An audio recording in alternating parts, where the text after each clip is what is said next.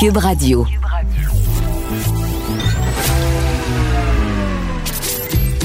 Caroline Saint-Hilaire. Caroline Saint-Hilaire. Un été pas comme les autres. Cube Radio.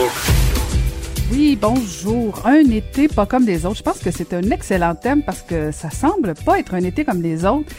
Et je suis, euh, je suis encore un peu pompée de mon échange avec Pierre, et non pas à cause de Pierre Nantel, euh, qui, qui, fait un excellent travail, mais euh, à cause du sujet. Et depuis ce matin, que, en fait, depuis hier que ça court, vous avez vu dans le Journal de Montréal et dans tous les quotidiens, là, parce que c'est, c'est la nouvelle aujourd'hui.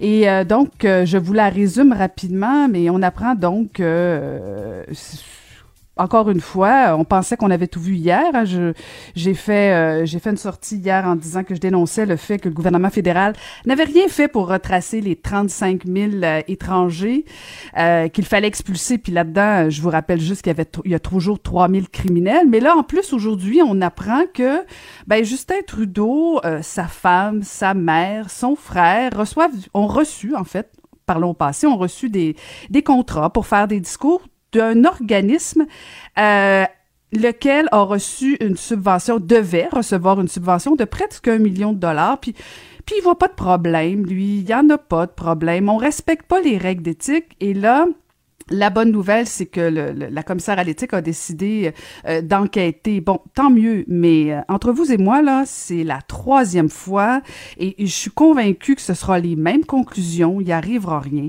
Mais là où je, vais vous faire une confidence là et euh, ce qui me met en rogne là, c'est que moi j'adore la politique et je respecte énormément, énormément ceux qui mettent leur face sur une affiche, ceux qui se lancent en politique. Je l'ai fait pendant 20 ans. Et ce genre d'attitude là, ce genre de comportement là, ça nuit à toute la classe politique parce que ça augmente le cynisme. Et c'est pour ça que je suis en colère, pas juste parce que c'est Justin Trudeau, pas juste parce que c'est la troisième fois, parce qu'il porte ombrage à la classe politique et j'en ai plus cassé.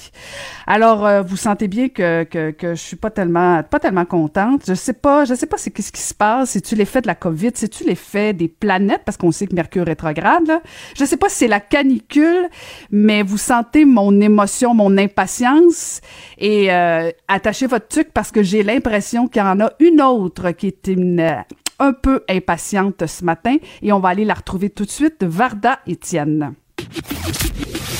Le, commentaire de Varda Étienne, une vision pas comme les autres. Alors, elle est chroniqueuse, animatrice, auteure, femme d'affaires et femme remplie euh, de convictions. Mais euh, comment va-t-elle ce matin, Varda? Mais elle va très bien. Oh, ben c'est excellent. Ah voilà oui. qui part bien. Oui, oui, je vais Ah. très bien. Absolument. Ben, tu me je fais du bien. Sais, un, j'adore la canicule. Et de deux, nous sommes vendredi. Donc, Ah. moi, ça, ça va très bien. Après, après ma chronique ce matin, je vais tout de suite ouvrir, ouvrir une bouteille de vino et m'installer de la piscine. Bien sûr. Allez. À 10 heures? Ben, écoute, tu sais quoi, Caroline? Je l'ai déjà mentionné précédemment. Depuis la pandémie, j'ai augmenté ma dose d'alcool. Et pourtant, je suis quelqu'un qui, dans les années précédentes, je pouvais boire par année, je dis bien par année, quelques verres d'alcool. Mais je sais pas, maintenant avec la pandémie, je sais pas si c'est l'ennui ou euh, je sais pas, je, je sais pas quoi te dire, mais, mais, mais je commence à boire tôt. Mais je bois sans excès, bien sûr, et je suis chez moi. Tu sais, j'irai pas, euh, j'irai pas dans un bar comme quelqu'un que je connais, dont on va parler immédiatement, si tu me permets. On revient sur la saga Oui. Marie-Pierre Morin et Safia Nolin, Nolin, pardon. Hier, tel que mentionné dans ma chronique, si tu te souviens, je te disais que je ne serais pas euh, étonnée Marie-Pierre Morin perdait ses contrats. C'était prévisible parce que, encore une fois, je le répète, les grandes compagnies de renom, que ce soit Buick, Reebok, euh, Bon Look, ne souhaitent pas s'associer avec quelqu'un qui crée une polémique. C'était écrit dans le ciel. Par contre, je suis capable d'admettre aussi que Marie-Pierre s'est excusée. Marie-Pierre a dit qu'elle quittait le milieu artistique, question d'entreprendre une thérapie. Et ça, je trouve ça très sage de sa part. Certains sceptiques diront, oui, on sait bien, c'est une stratégie mar- marketing. Peu importe. Peu importe. C'est, euh, moi, je, je salue son, euh, je salue sa, euh, sa façon de faire. Et je pense qu'effectivement, être à sa place, j'aurais fait la même chose. Bon, là-dessus, pour moi, le sujet est clos. Maintenant, maintenant, je vais me permettre ce que j'aurais jamais fait dans le passé parce que moi, je n'ai pas l'habitude de planter mes collègues. Mais je m'adresser à Sophie Durocher ce matin puisque nous travaillons pour la même antenne. Et Sophie Durocher, euh, mis à part le fait qu'on bosse pour la même boîte, c'est une amie personnelle depuis de nombreuses années. Ceux qui ont lu l'article ce matin de Sophie, euh, vous pourrez constater qu'elle a mentionné mon nom, mon nom, où elle manifeste son désaccord profond avec euh, ma position par rapport à la saga Marie-Pierre et Safia Nolin. Où je partage l'opinion de Sophie, c'est lorsqu'elle mentionne que nous vivons effectivement dans un état de droit et avec la présomption d'innocence. J'ai aucun problème avec ça, Caroline. Par contre, dans l'ère du mouvement MeToo et le, et le mouvement Black Lives euh, Matter, force est d'admettre que nos institutions, et là je fais référence bien sûr au système de justice, aux services de police, euh, à la confiance des victimes, d'obtenir justice et réparation, c'est clair que Marie-Pierre Morin a être jugée et condamnée pour ses gestes par la population. Puisque les médias, c'est Caro, ils offrent une facilité dangereuse de diffuser son opinion, euh, ses états d'âme, ses, ses, ses, émotions. Donc, clairement, cette facilité-là, euh, elle amène aussi son lot de dangers. Mais ce qui me fait sourire ce matin, mais ça me surprend pas du tout, surtout de la part de Miss Durocher, c'est dans son article de ce matin, faut pas oublier qu'elle publie dans le Journal de Montréal. Et le Journal de Montréal est d'une certaine façon une forme de réseau social où Sophie elle-même ne s'est jamais empêchée de se servir comme tribune pour régler ses comptes. Mais j'estime aussi que, entre collègues, et surtout au nom de notre amitié, la moindre des choses aurait été qu'elle m'appelle pour en discuter. Les gens qui connaissent ma personnalité s'attendaient ou s'attendent que je fasse un scandale, puis que... Non, non faut pas oublier quelque chose, Caroline. Je suis une diva sans opéra. Je suis une diva assumée et authentique. Je ne me rabaisserai pas à ça. Je le ferai pas. Et même si que les gens ne partagent pas mes opinions, je les respecte. Je pense que Sophie, en tant que journaliste, devrait prendre bonne note. Mais je sais aussi que Sophie aime bien provoquer parce que ben, ça, ça, ça attire euh, ben, écoute, les gens la lisent, les gens l'écoutent. Peut-être que c'est bon pour augmenter son salaire, et ça, j'en ai rien à battre. Mais je trouve que c'est un manque d'égard flagrant de sa part. Vraiment. Mm. Ben, en fait, hier, euh, toi et moi, on n'était pas nécessairement d'accord non plus. Puis je pense que euh, ça, l'important, c'est que ça se fasse toujours dans le respect. Voilà. Euh, et, et, je pense que c'est ça la force d'un échange, d'un débat. Je ne sais pas jusqu'à quel point au Québec, euh, c'est pas nécessairement une grande force qu'on a de débattre, parce qu'on voit ce qui se passe en France.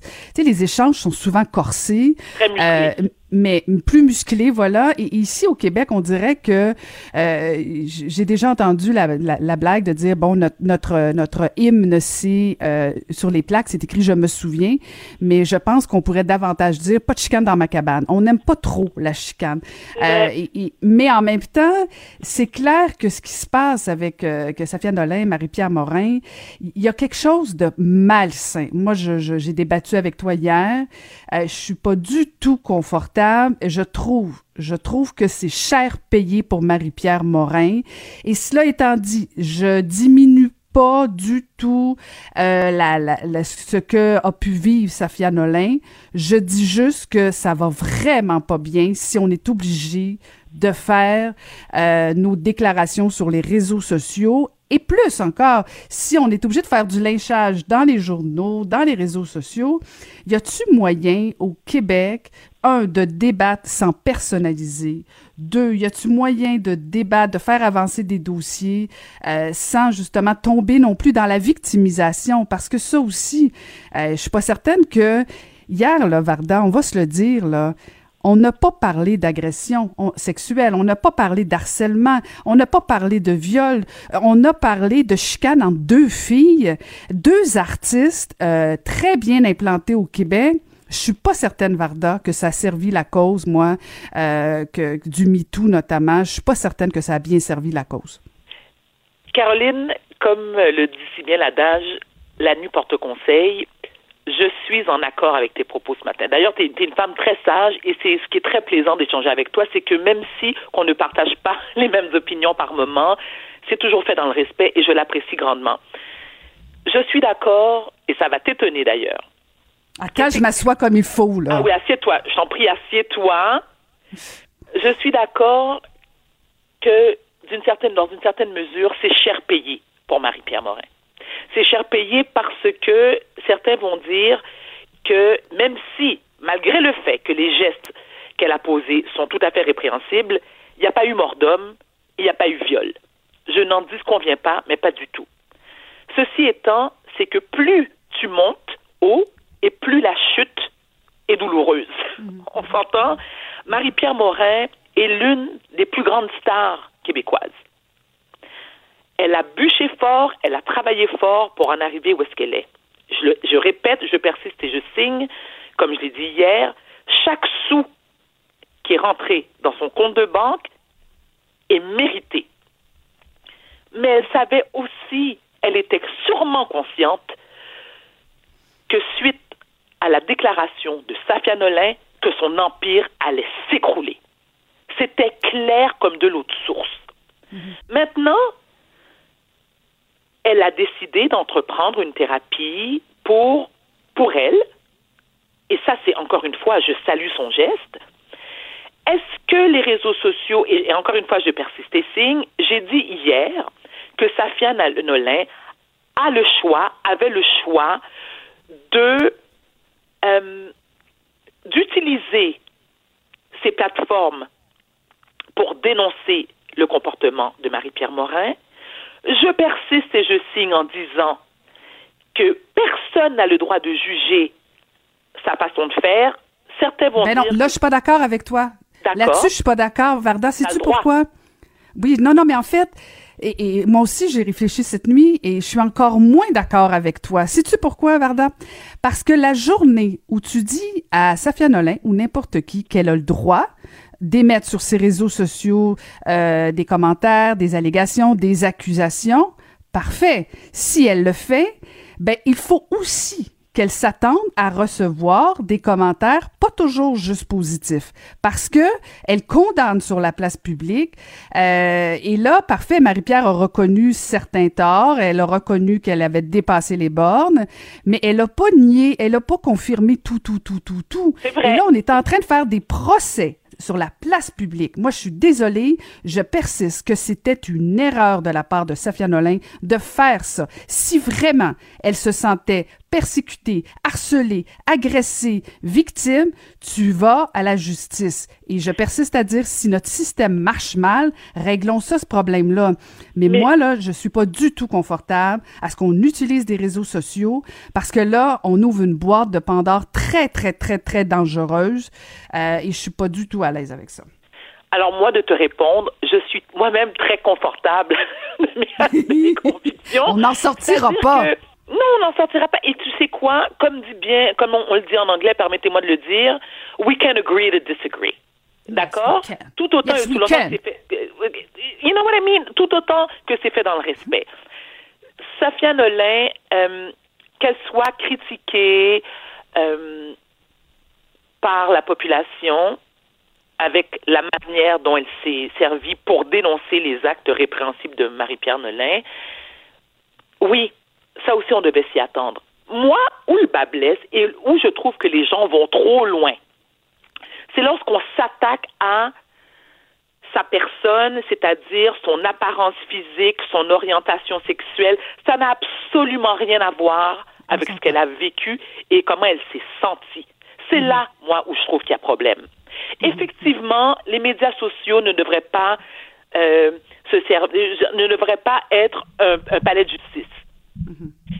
D'un autre côté, elle doit avoir ses raisons profondes pour ne pas s'être adressée directement justement à la police. Et tu l'as dit si bien, Caroline, c'est que nous, malheureusement, au Québec, non seulement c'est la province, si c'est pas même le Canada, le pays des sentences bonbons, et de deux, combien de fois, nombreuses sont les victimes, autant féminines que masculines, qui ont été victimes d'agressions, qui ont été justement porter plainte et que soit la plainte n'a pas été retenue, soit ils n'ont pas été pris au sérieux, je parle des gens bien sûr, et ça fait en sorte que ça décourage les victimes. On s'entend. Hey, Varda, j'ai une question pour toi qui, me prie. turlupine.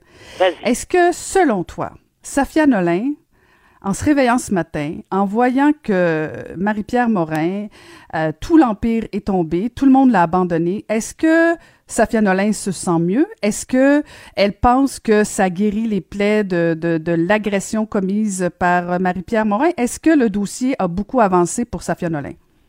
Permets-moi de te dire, Caroline, que je ne connais pas du tout Safia Nolin. Je l'ai, écoute, je l'ai jamais rencontré, malgré que, on, est dans le même milieu, j'ai jamais rencontré Safia Nolin. Je ne connais pas les raisons profondes pour lesquelles elle a agi de la sorte. La même façon que je ne connais pas les raisons profondes pourquoi Marie-Pierre Morin a eu ce comportement-là. Est-ce qu'elle se sent mieux? Écoute, si son but était de détruire Marie-Pierre Morin, ça, elle a réussi au la main. Si son but était, elle, de se sentir mieux en s'exprimant publiquement, ça aussi, je crois qu'elle a réussi. Mais je pense aussi, je me permets de dire que la meilleure personne pour ne répondre, c'est Safia Nolin. Et en attendant, ben, je pense qu'elle est en France en ce moment. Moi, je connais pas son horaire, mais euh, moi aussi, j'aimerais bien savoir. Mais c'est, c'est un peu partagé. C'est-à-dire que j'aimerais bien savoir ce qu'elle en pense, mais de notre côté, je, je, ça ne me regarde pas. Ça ne me regarde pas. Moi, je ne suis pas là pour juger euh, Safia Nolin, loin de là. Et euh, encore une fois, je répète, je répète, je persiste et je signe que sa façon de faire est légitime. Ben écoute, sur ce désaccord, je te souhaite malgré tout une belle fin de semaine et on se retrouve lundi, Varda. Avec grand plaisir, Caro. Merci beaucoup. C'était Varda Merci à toi. Merci. Caroline Saint-Hilaire. Pas d'enveloppe brune, pas de lobbying. Juste la vraie bonne radio, dans les règles de l'art. Cube Radio. Une alerte Amber est toujours en vigueur pour retrouver un homme et ses deux filles, Romy et Nora Carpentier, qui sont toujours euh, euh, dans, en fait, euh, enlevés. Euh, et euh, donc, euh, on va en discuter avec le maire de Saint-Apollinaire, Bernard Ouellette. Monsieur le maire, bonjour. Oui, bonjour, Madame Saint-Hilaire. Bonjour. Donc, on apprend que les recherches se concentrent autour de certains rangs aux, abords de chez vous, de Saint-Apollinaire, en, en Chaudière-Appalaches. Euh, Dites-nous un peu de quoi ça a l'air, ce secteur-là, là, pour qu'on qu'on le définisse bien et qu'on comprenne bien l'ampleur des recherches. Ah, ben, si on part de, où l'accident a eu lieu, où l'auto entre les deux, entre sur l'autoroute 20, là, à partir de là, c'est un secteur que si, là, je pense que les recherches se concentrent au sud, c'est un- beaucoup de beaucoup de rangs, beaucoup, beaucoup de boisés, beaucoup de petits chalets, de cabanes à sucre, euh, d'entrée, de boisés privés, euh, un paquet d'endroits où on peut, euh, comment je vous dirais, se cacher. Tu peux presque pas te perdre. là. Il y a tellement de routes, de chemins, là, tu retrouverais toujours ton chemin. C'est- réellement vaste quand même. C'est des rangs très longs, 4 à 5 kilomètres, euh, entourés de boisés presque partout. Mm. Donc, mais, mais c'est quand même facile de se cacher. Très facile. Très, Ok. très facile, oui. oui. Et, et- et là, ce qu'on entendait au niveau de la Sûreté du Québec, c'est que, bon, on demande à, à tout le monde de faire un effort de regarder euh, euh, derrière, de regarder sur le terrain, tout ça un peu partout. Est-ce que vous sentez votre, euh, votre population mobilisée pour trouver euh, les deux petites filles? Ben oui, j'ai vu des citoyens, j'ai entendu des citoyens aller à leur cabane à sucre, aller vérifier suite à ces annonces-là. Quelques-uns que j'ai rencontrés, j'imagine que la majorité de la population l'a fait. Parce qu'il y, a des- il y a des cabanes à sucre, des fois, qui sont à 500 mètres, un kilomètre du chemin principal. Il y a un petit chemin pour monter. Fait que les gens vont vérifier leurs choses. Je pense que beaucoup de personnes l'ont fait. Oui. OK. Et, c'est quoi l'apport de, de, de votre ville pour ce genre de recherche-là? Parce que, bon, j'imagine que Saint-Apollinaire euh, a pas nécessairement les ressources d'une très, très grande ville. J'imagine que vous, vous essayez de faire ce que vous pouvez dans la mesure du possible, j'imagine? Ben là, c'est volontaire. Plus, je veux pas, parce qu'il faut pas. Je pense que dans un cas comme celui-là, nous, on attend les consignes des policiers. Puis, hier, exemple, hier, nos pompiers euh, leur ont aidé à, à passer des pamphlets, à montrer les photos des, des personnes perdues sur, aux abords de nos routes, à la lumière, l'intersection, notre lumière sur la rue principale. Les pompiers ont aidé. On y va selon la demande. C'est sûr que si les, les- les policiers nous en demandent plus, on va, on va en faire plus, mais on veut pas non plus nuire à l'enquête. Faut faire attention à ça aussi. Mhm, mhm. Oui, effectivement, parce que plusieurs... On va pas s'immiscer à des endroits qui veulent pas nous voir ou déranger Mhm. ou briser leur, euh, leur enquête. tu sais. Ouais. Mais en même temps, il n'y a rien comme un citoyen pour connaître le secteur euh, que, que versus euh, euh, un policier, un enquêteur qui débarque, qui connaît rien de la région. Euh, je, vous Ah, parlez je suis justement. avec de- vous. Euh, moi, le premier, ce matin, j'avais une réunion. Je suis en réunion présentement. J'avais une réunion à 9 h. Je suis parti une heure et demie avant, faire le tour des rangs avec mon auto, tout ça. J'ai, euh, on est quelques, je suis certain qu'il y a quelques-uns de mes citoyens qui font ça aussi. J'ai pris la peine de regarder, euh, vérifier s'il y avait de quoi d'anormal. Euh, je pense qu'on est plusieurs à faire ça. Sans, sans trop en, en faire, mais au moins le minimum, là, dans ce genre-là. Ça, ça a été fait par plusieurs citoyens. Oui, volontairement. Et- Mm. Et pour nous situer un peu, Monsieur le maire, là, parce que bon, on parlait euh, que, que les deux filles, les deux petites filles avaient été enlevées à Lévis suite à un accident, semble-t-il. En tout cas, on est toujours dans les hypothèses, là, bien sûr. Oui, oui. Euh, de Saint-Apollinaire versus Lévis, c'est à combien de temps de, de, de, de distance? Ben, si on prend Saint-Nicolas, moi, ce que j'ai entendu, ils ont été vus vers 8h30 au- à Saint-Nicolas dans un dépanneur.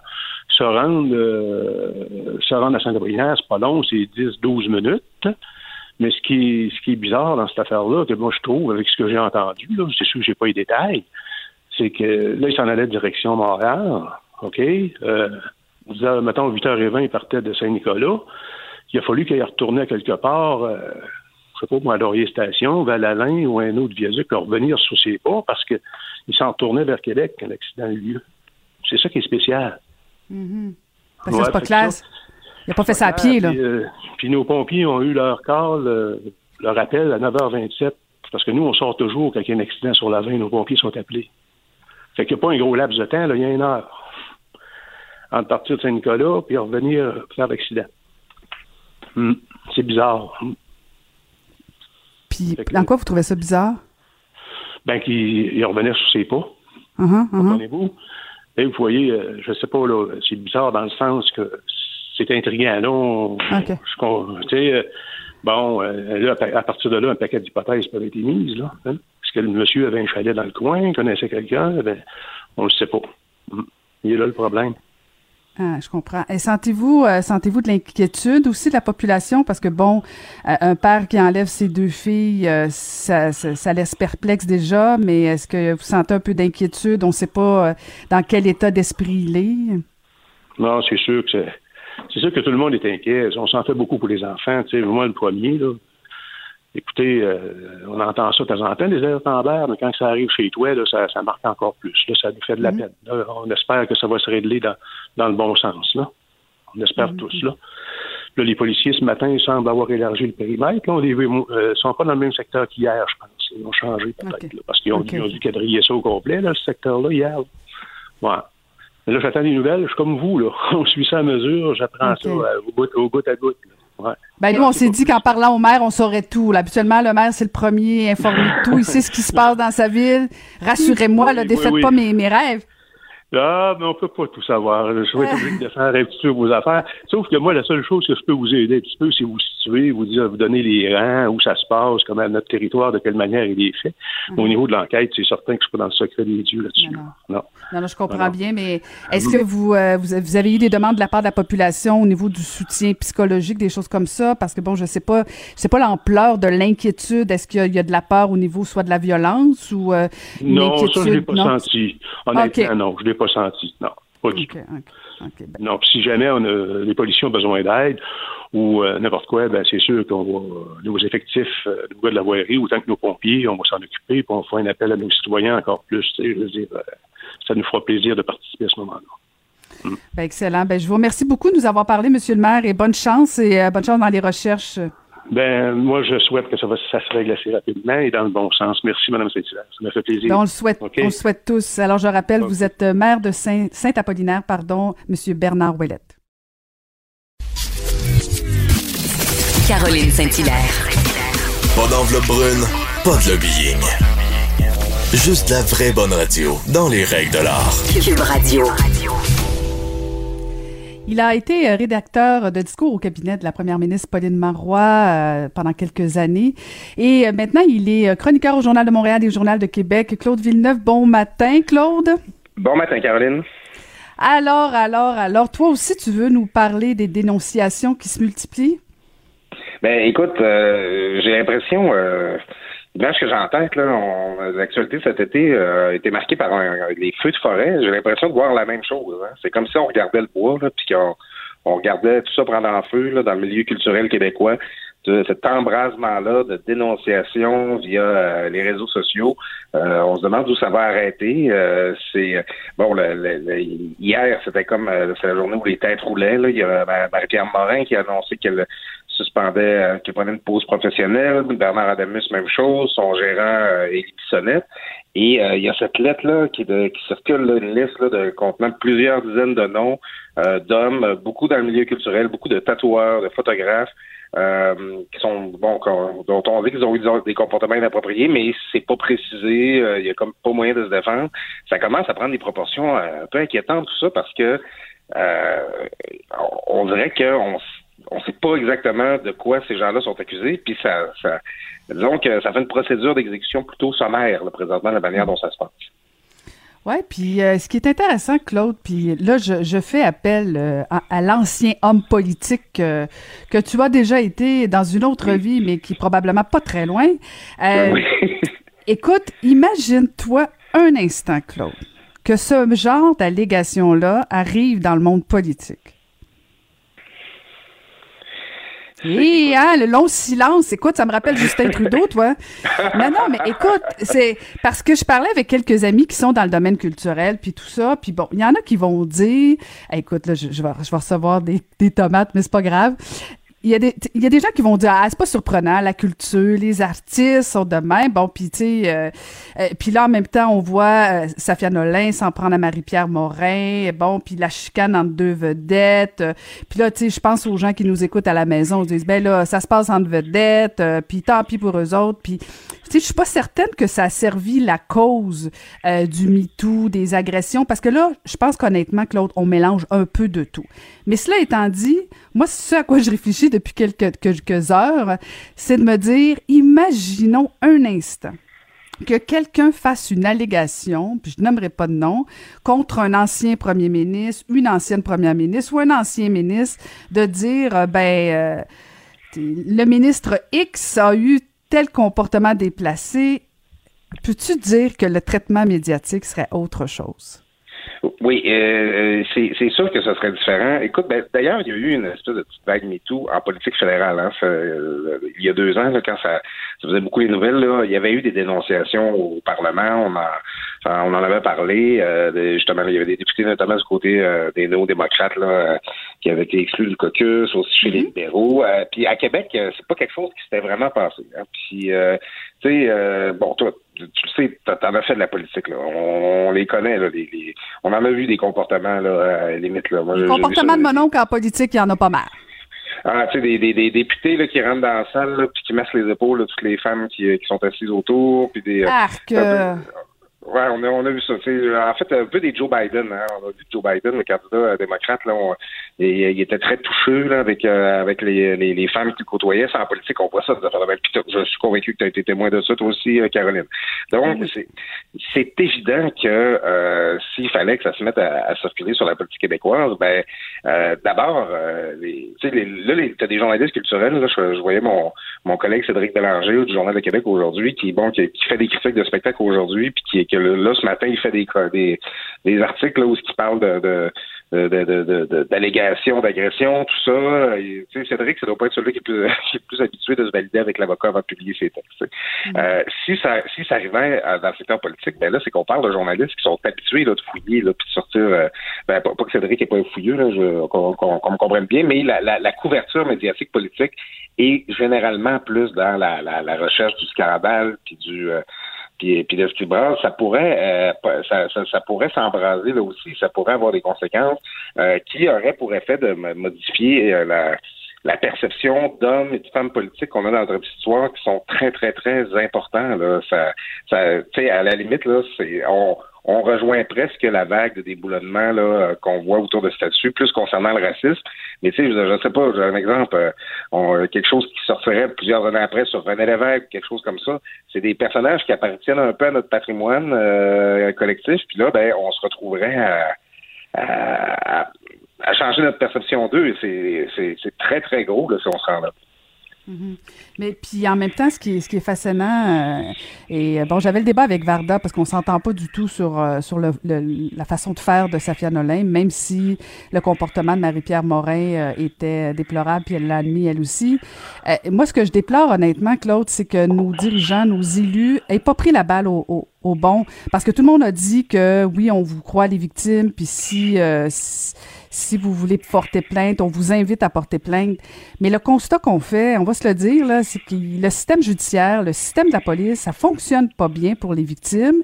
Et c'est ça qu'on aurait dû entendre de nos, de nos élus. Mais pas un mot. Ils ont tout dit, on vous croit, on vous croit, venez, venez porter plainte, mais on se remet pas en question.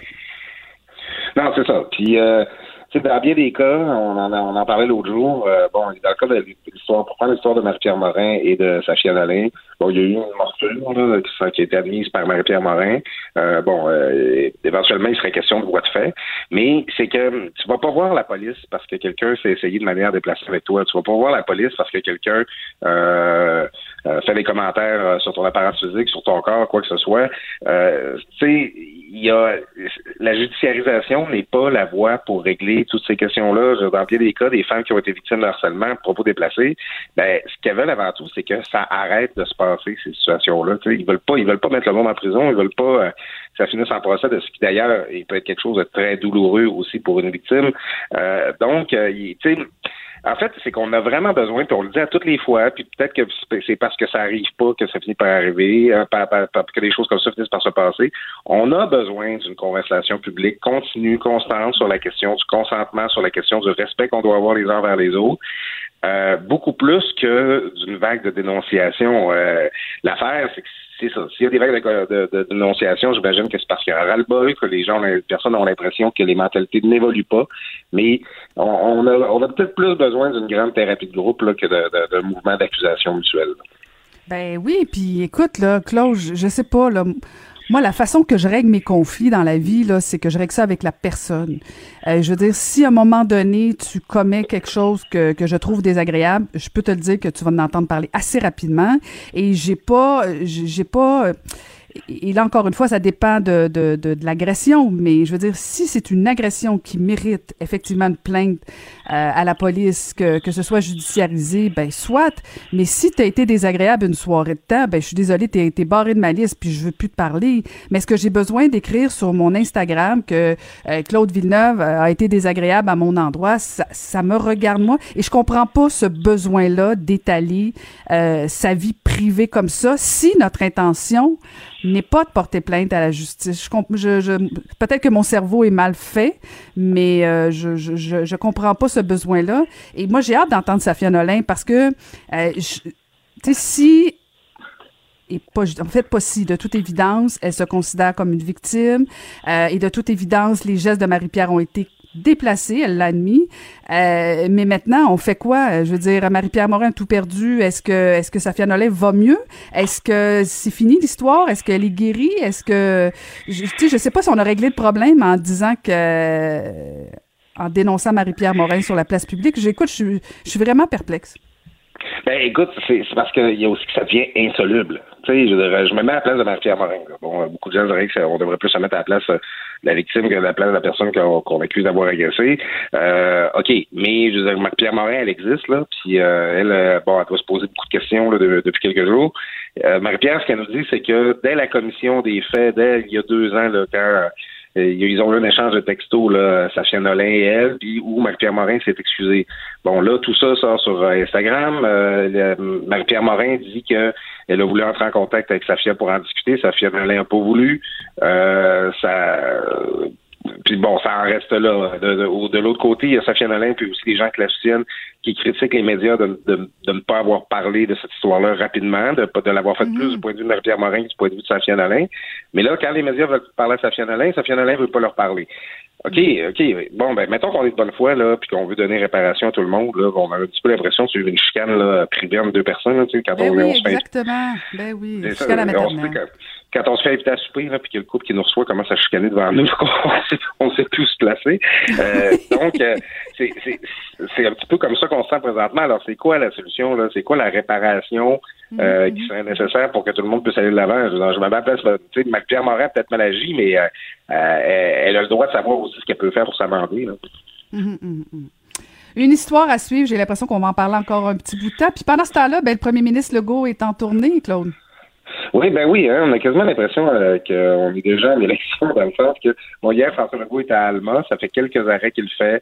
Euh, bon, il maintient son message là, de, euh, de, aux Québécois de porter le masque, euh, de euh, de, continuer les efforts, de ne pas relâcher la garde face au, virus. Mais il en profite aussi bon pour passer des messages concernant son projet de loi 61. on s'en rappelle, c'est le projet de loi de qui a, qui, a, failli être adopté en fin de session, mais on n'a pas obtenu le consentement de toutes les oppositions. François Legault, bon, il, il fait beaucoup reposer les espoirs de relance économique rapide sur l'adoption de ce projet de loi-là, sur la réalisation de 200 projets qu'il qui contient, euh, des projets d'infrastructure du gouvernement, mais qui lui confèrent des pouvoirs très, très importants, là, notamment pour prolonger euh, l'état d'urgence sanitaire. Euh, je suis un peu agacé euh, que dans, dans, le contexte, justement, histoire de nous rappeler qu'on est encore dans un contexte de crise, que François Legault, bon, soit un petit peu sur ce mode-là de tournée, il s'en prend aux oppositions, il dit les Québécois sont de notre bord, pas du bord des oppositions. Euh, qui, bon, accuse d'avoir bloqué ce projet de loi-là. Puis effectivement, avec les sondages que François Legault a présentement, il a beau de dire que les Québécois sont plus de son que du bord de l'opposition. Ce qui m'agace toutefois, c'est que son projet de loi 61, le cas c'est la sortie, euh, ça, a, reçu un barrage de critiques d'à peu près toute la société civile, que ce soit le barreau du Québec, le comité de suivi de la commission Charbonneau, euh, euh, tout ce qu'il y a de, profs d'éthique et d'administration publique qui, ont critiqué ce projet de loi-là, qui procurait d'importants pouvoirs au gouvernement. Ça m'agace vraiment de voir François Legault se promener en région présentement et accuser l'opposition tous les mois alors que son projet de loi a été rejeté par à peu près tout le monde. Mm-hmm. Mais en même temps, son, je pense pas qu'il va ramener le projet de loi 61, Claude, euh, de, de, intégralement, là, la même version. Euh, à la fin, il avait retiré, euh, en fait, il avait diminué le temps de, de, de l'état d'urgence sanitaire. Là. Il, je pense qu'il il prolongeait au départ, je pense, de deux ans, mais là, finalement, il avait étiré ça, je pense, jusqu'en septembre. Euh, moi, son idée, Claude, de dire, je veux aller plus vite dans certains projets, désolé, mais je pense que les Québécois vont le suivre là-dedans. Maintenant, tout est dans la manière dans la façon, dans, dans les procédés. Euh, il faudrait pas que ça s'ajoute aux façons un petit peu dictatorielles, euh, mais de dire je veux que les projets aboutissent parce que parce qu'on est lent au Québec, on va se le dire. Je pense que ça, les Québécois vont le suivre, mais maintenant, il faudrait pas enlever tous les droits aux Québécois au nom de la vitesse. Ben, écoute, c'est ça, ça, ça, ça, s'est déjà fait, Caroline. Quand il y a eu le 11 septembre 2001, euh, Pauline Marois, qui était ministre des Finances dans le temps, elle avait euh, fait ça, là, le, forcer, pousser la réalisation d'infrastructures le plus rapidement possible pour euh, stimuler l'économie québécoise. Là, alors qu'on frappe une crise encore plus importante du point de vue économique, c'est sans précédent. Évidemment là, que, que de faire marcher les chantiers de construction, c'est une bonne idée, puis je pense que les Québécois vont être d'accord avec ça. Maintenant, euh, c'est ça. Ça va être intéressant de voir avec quelle sorte de mouture du projet de loi va revenir euh, à l'automne. On sait que ça, a changé de porteur de ballon. C'était Christian Dubé qui est rendu à la santé, qui s'en occupait. Là, maintenant, ça va être Sonia Lebel, nouvelle présidente du Conseil du Trésor, euh, la procureure-chef de la commission Charbonneau. Donc, on va chercher un peu la crédibilité de Maître Lebel là, pour, pour dire que c'est un projet de loi qui va être bien fait, qui va être correct. Mais c'est ça. Moi, j'invite François Legault à limiter autant que possible la portée de son projet de loi à la stricte question de la, réalisation des projets d'infrastructure et de ne pas inclure à l'intérieur tout plein de, de, clauses un peu tarabiscotées qui donnent l'impression qu'on cherche à s'arroger des pouvoirs qui ne sont pas nécessaires dans le contexte. Mm-hmm. je veux t'entendre rapidement euh, sur l'histoire de, Justin Trudeau, puis euh, de son lien avec euh, We Charity, de, son lien avec son épouse, sa mère, son frère. C'est le party dans la famille Trudeau, toi. Tu penses quoi de tout ça? Ah, c'est tellement du Trudeau. C'est tellement, là, depuis le début, là, ça s'en vers ça, ça, ça, nous rappelle un petit peu l'histoire avec la GACA, finalement. C'est que les Trudeau, euh, écoute, euh, euh, tout ce qui est tout, ce qui sort d'eux ça sent la rose. Euh, c'est toujours les bonnes intentions. C'est toujours ben écoutez, là, c'est la réponse du bureau du premier ministre. On vous rappelle que c'est quelque chose qu'on faisait pour aider les jeunes, tout ça, mais là, ah ben oui, on se rend compte que des membres importants de la famille Trudeau euh, sont des bénéficiaires, en tout cas, de contrats très lucratifs de We Charity, qui est cet organisme-là qui on a confié la gestion de ce programme-là pour, avant de le retirer.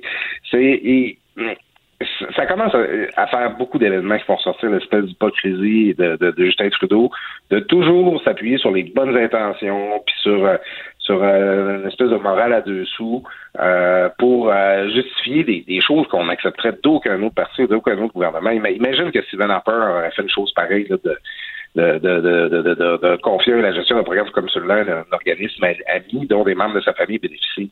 Ça n'a aucun sens. Je pense que ça, en tout cas, c'est euh, je ma boule de cristal, là, deux choses dont on va entendre parler tout l'été, c'est cette ces dénonciations-là dont on parlait plus tôt, mais aussi de cette histoire-là. Là, ça, s'enligne pour être un nouvel SNC Lavalin. Oh, c'est gros ça comme euh, déclaration, Claude. Et, en tout cas, je sais pas si c'est un hasard, mais euh, Justin Trudeau devait faire un point de presse aujourd'hui, mais là, il est annulé. Je sais pas. Euh, je sais. Écoute, t'en as écrit des discours de premier ministre, toi, Claude? T'aurais-tu écrit ça, toi? Ce qu'il est important de garder en tête ici, c'est qu'il est question d'un organisme de charité qui soutient des étudiants. Écrire ça sans rire, ça doit être drôle, hein, quand t'es conseiller du premier ministre. Ah, écoute, il y a hum, des fois, avant de faire scène, tu dis, euh, ben, coup Je suis bien payé, je suis bien payé, ça vaut la peine. ah oui, c'est ça. Non, euh, il faut en avaler des coups de couleuvre quand on travaille dans un entourage comme celui-là. Écoute, écoute, écoute, j'ai hâte que tu me racontes ça. Merci beaucoup, Claude. Donc, je rappelle qu'on peut te lire dans le Journal de Montréal, le Journal de Québec, que c'était Claude Villeneuve. Caroline Saint-Hilaire. Elle a des antennes partout dans les coulisses de la politique. Cube Radio. Un été pas comme les autres. Alors, vous pouvez lire dans tous les médias quotidiens, dans tous les quotidiens, pardon, notamment dans le Journal de Montréal. On apprend que le gouvernement euh, Trudeau, eh ben, vous s'en souvenez, avait accordé un contrat sans appel d'offres, hein, sans appel d'offres, je le rappelle, euh, d'au moins 19,5 millions de dollars à, un organisme euh, sans but lucratif qui était We Charity pour qu'il qu'il gère un programme de 900 millions. Et là, on apprend que la conjointe de M. Trudeau, sa mère, son frère, auraient reçu de cet organisme-là près de 285 000 dollars pour des petites conférences. Alors, on s'est posé la question, est-ce qu'il y avait un problème euh, de gouvernance d'éthique et qui, euh, qui de mieux pour euh, nous en parler que le directeur général de l'Institut sur la gouvernance, Michel Nadeau? Bonjour, Monsieur Nadeau. Bonjour, Madame Saint-Hilaire. Alors, vous avez suivi tout ça et de votre regard à vous, là, sur une échelle de 1 à 10, est-ce qu'on respecte les règles élémentaires d'éthique? Non, il y a, eu des problèmes. Évidemment, tout ça a démarré euh, d'une bonne intention. Euh, Trudeau, euh, le père de Monsieur Trudeau avait créé Jeunesse Canada Monde avec Jacques Hébert dans les années 70. Donc, permettre aux jeunes Canadiens de voyager, de s'intéresser à des causes humanitaires, de s'impliquer socialement.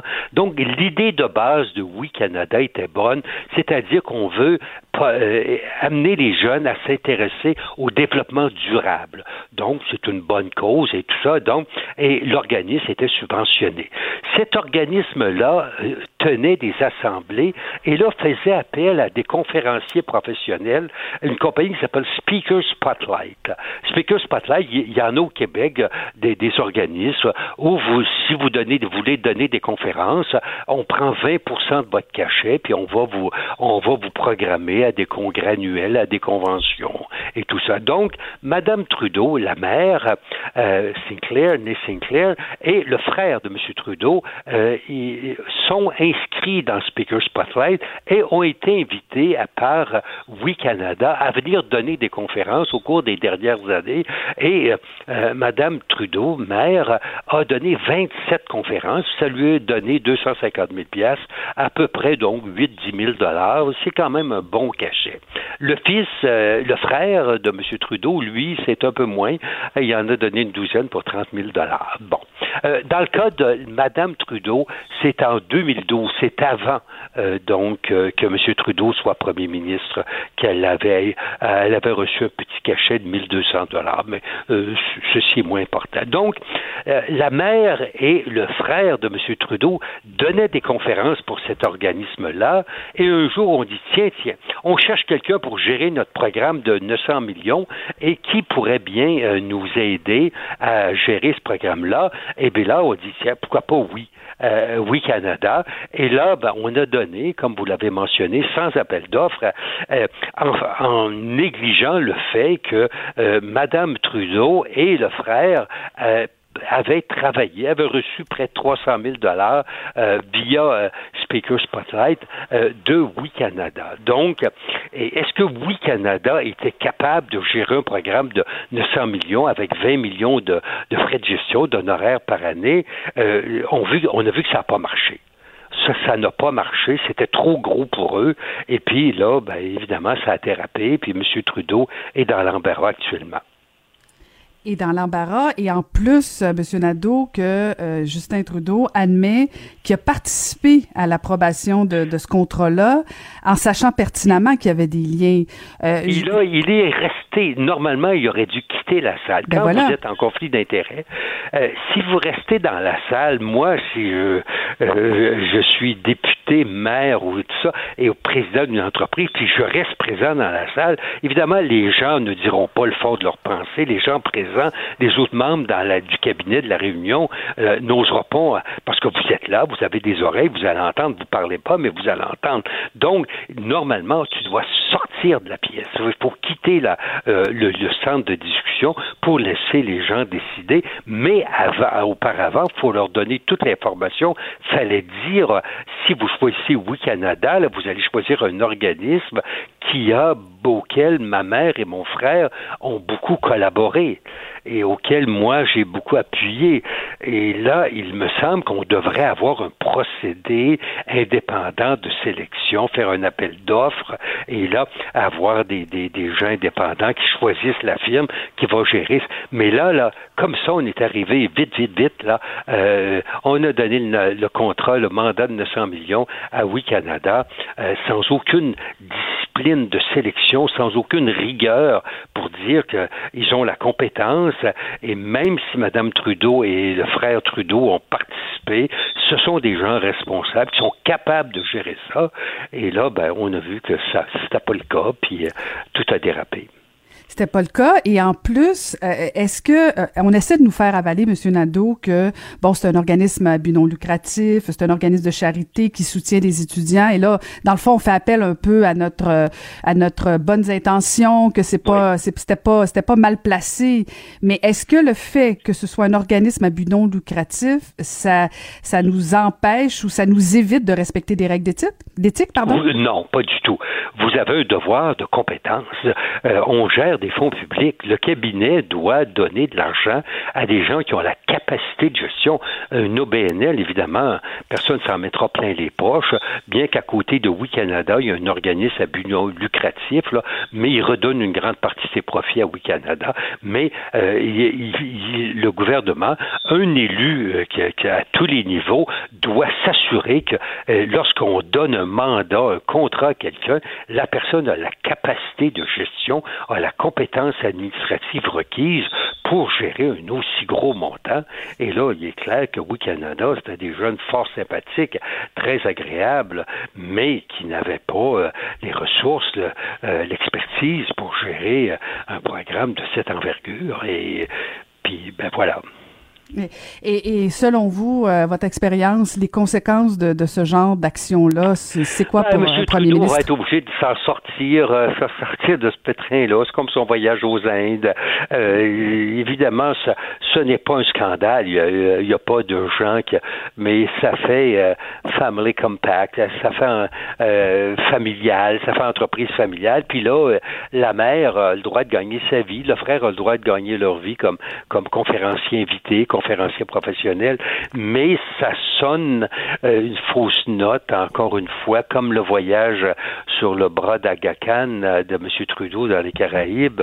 Euh, c'est pas pour l'image de M. Trudeau qui doit servir le bien commun du Canada, qui doit être au service de l'ensemble de la population canadienne.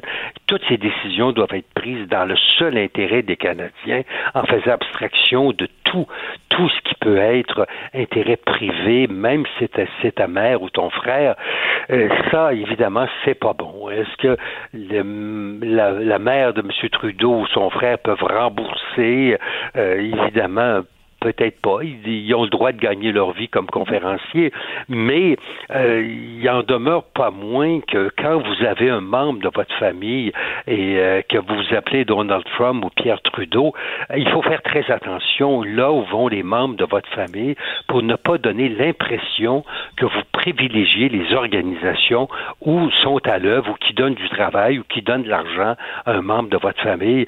Ça devient un handicap souvent d'embaucher un membre de la famille d'un élu parce que on se dit euh, euh, il va y avoir collusion. Euh, l'organisme en question a eu l'argent parce qu'un tel euh, a un lien familial avec l'élu. Donc, c'est pas bon. Alors, M. Trudeau, donc, devra s'en sortir en, essayant de réparer les pots cassés. Là, le programme, malheureusement pour les jeunes, le programme de 900 millions est tombé à l'eau. Là, il faudrait trouver quelqu'un d'autre qui gérerait ça. Et puis, s'assurer que le nouvel organisme euh, est vraiment indépendant, que euh, ni la maman ni le frère n'ont bénéficié, ni la conjointe n'ont bénéficié de cet organisme-là. Et puis, ben, c'est ça. C'est pour M. Trudeau, évidemment, euh, dans les efforts de pandémie, où il a eu une très bonne performance, je pense, ses conférences de presse euh, traditionnelles à partir de son sa résidence provisoire, euh, c'est quand même pas mal. Il avait marqué des points. Mais ceci, surtout au Canada anglais, au Québec, on est moins, on, est moins préoccupé par ce genre. Mais au, Canada anglais, la manchette du Globe and Mail ce matin, les jours précédents, là, c'est assassin en termes de, et puis là, on, cite l'opposition qui dit que M. Trudeau devrait se retirer, euh, que c'est la vice-première ministre qui devrait gérer le gouvernement canadien. Euh, c'est un peu fort. Mm-hmm. Mais euh, il reste quand même que pour M. Trudeau, faut trouver une, rapidement une solution pour passer à autre chose, là, une, une réponse là, à ce programme pour euh, confier ça à quelqu'un d'autre ou annuler le programme, je ne sais trop. Euh, avec, je pense qu'avec le déficit qu'on a, euh, on n'a peut-être pas besoin de 900 millions de dépenses de plus si on n'est pas certain d'avoir un bon gestionnaire. Là. Mais évidemment, rendu à 327 milliards, un, de plus, un ou un de moins. Oh, sky is the limit. Sky is the limit. A billion is a peanut. Alors, oui, exactement. Mais Monsieur Nadeau, vous faisiez allusion aux membres de la famille de Justin Trudeau, puis je vais vous laisser aller euh, après cette question-là, mais c'est important ce que vous dites parce que je, je partage votre idée du fait que euh, bon, on peut pas pénaliser l'entourage euh, de quelqu'un qui est en politique, mais raison de plus, on, essaie de faire la démonstration. Je veux dire, si, si Justin Trudeau il s'était retiré des discussions, s'il était allé en appel d'offres en disant, écoutez, j'ai eu déjà deux avertissements en termes d'éthique, je me mets au-dessus pour éviter quelques comptes là, de dérapage ou de, de, de perception, je veux dire, on n'en serait pas là. Le problème, c'est qu'on a toujours cette impression que les lois ne s'appliquent jamais à Justin Trudeau. Et moi, je pense que c'est ça qui finit par agacer plus que tout le reste. Ben, c'est effectivement, M. Trudeau, euh, l'opinion publique est très sensible. On dit aux gens, tout le monde se dit, prends soin de toi, là, prends bien soin de toi, là, on est vraiment compassionné, là, parce qu'on vient de traverser quatre mois difficiles, là, puis tout ça. Alors donc là, c'est pas le temps de s'en mettre plein les poches, c'est pas le temps de faire des faux pas, là. Euh, tout le monde travaille pour le bien commun, tout le monde essaye de se serrer les coudes, sortir de ce, de ce damné virus, là. Donc, euh, la moindre perception, l'opinion public, les médias sont très, très sensibles à tout ce qui a apparence de conflit d'intérêts, de, débusquer le petit malin, la petite maline là, qui aurait l'audace, le culot de, se graisser la patte pendant cette période-là. Donc, euh, M. Trudeau devrait avoir le réflexe ou devrait avoir des conseillers qui lui disent là, il faut être extrêmement prudent. Quand une membre de ta famille est associé à un organisme, cet organisme-là, là, faut pas y toucher à moins d'un bras d'au moins deux mètres et plus, une grande distanciation politique, là, parce que ça va faire, ça va faire mal. Ça va faire mal et là, ben, je pense que M. Trudeau a négligé ça, puis là, il, devra trouver une solution pour euh, corriger la situation. Ben, j'espère qu'il vous écoutera euh, pour l'avenir. Merci beaucoup. Euh, donc, je rappelle que vous êtes directeur général de l'Institut sur la gouvernance. Toujours un plaisir. Merci beaucoup, Michel Nadeau. Merci, au revoir. Ancienne mairesse de Longueuil, l'actualité. LGSN. Vous écoutez Caroline Saint-Hilaire, Cube Radio. Le, le commentaire de Mathieu Boccoté, dépensé pas comme les autres. Il est essayiste, sociologue et aussi chroniqueur au Journal de Montréal. Et on retrouve Mathieu Bocoté. Bonjour Mathieu. Bonjour. Alors, tu as une question fondamentale aujourd'hui pour nous. Est-ce que François Legault peut espérer rester à 50 dans les sondages? Écoute.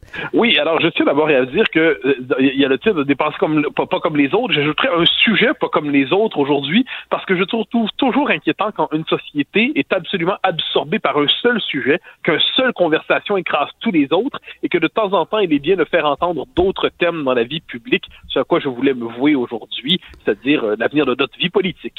Et Mais de quel, de quel thème parles-tu? De quel thème parles-tu? Mais je ne le sais pas, je ne le sais pas, mais je spécule. Et à tout hasard, je sais pas trop, je m'en tiendrai loin. Mais non, c'est c'est que je pense qu'il y a quand même d'autres questions qui, devraient apparaître dans l'actualité. Et un thème de fond, me semble-t-il, c'est que bon, là, on le sait depuis son élection, le gouvernement Legault a vraiment connecté avec les Québécois francophones pour l'essentiel. Euh, il a il a géré, peu importe ce qu'on pense de la gestion de la pandémie, les Québécois considèrent globalement qu'il a été à la hauteur. Euh, ceux qui sont très critiques à son endroit le sont davantage à l'endroit d'Horacio Arruda, par exemple, euh, ou de Justin Trudeau. Mais François Legault s'est imposé dans une épreuve euh, collective comme le chef national des Québécois, et ça, ça mérite d'être euh, souligné. Sondage tout récent, il y aurait 100 députés à l'Assemblée nationale. Autrement dit, s'il euh, était reconduit, s'il y avait des élections demain, il occuperait tout l'espace politique. Il ne resterait à peu près plus rien pour personne, sauf globalement pour les libéraux et leurs comtés protégés de Montréal et de Laval. Or, autant je crois que c'est bien que dans une société, on soit capable de former un gouvernement fort, qu'on ne soit pas toujours écartelé, divisé, concassé, fragmenté. C'est pour ça que je me méfie de la proportionnelle. Hein. La proportionnelle, ça fragmente exagérément le corps politique et sous prétexte de représenter chaque courant de pensée, ça rend la société de plus en plus polarisée et fragmentée. Donc, j'apprécie qu'on ait une capacité en ce moment au Québec de se rassembler autour d'un gouvernement euh, fort, surtout dans des épreuves comme ça où les Québécois sont capables de faire front commun.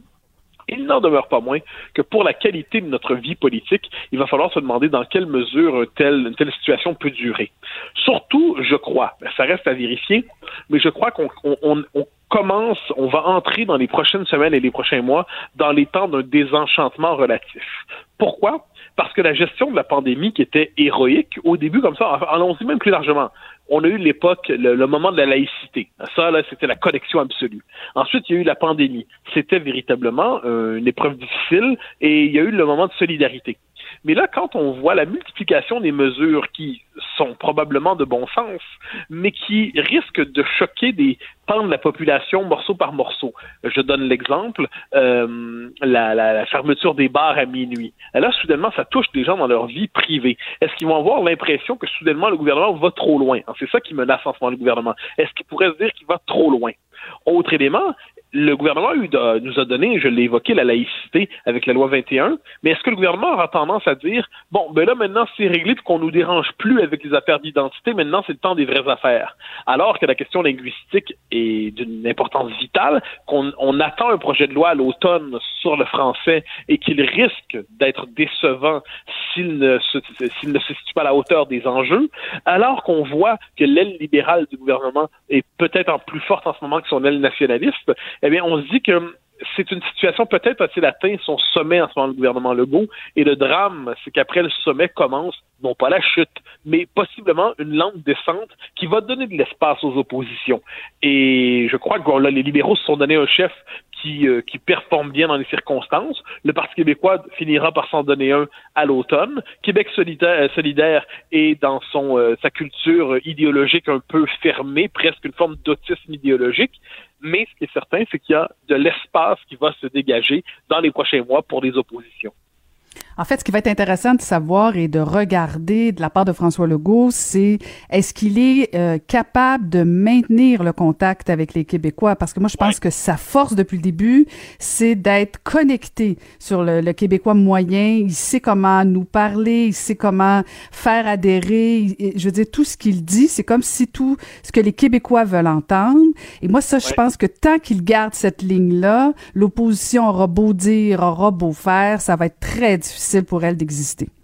Ben, ce que tu dis est fondamental, hein. c'est-à-dire que pour réussir à exister dans la pandémie, euh, Justin Trudeau a presque dû se transformer en créditif, en imprimant de l'argent. Euh, ça, euh, le déficit fédéral est, à ce point monstrueux. La PCU est une politique tellement hasardeuse qui fait mal au petit commerce, qui décourage le travail. Justin Trudeau, pour exister, a eu besoin de se transformer en banque qui imprime de l'argent.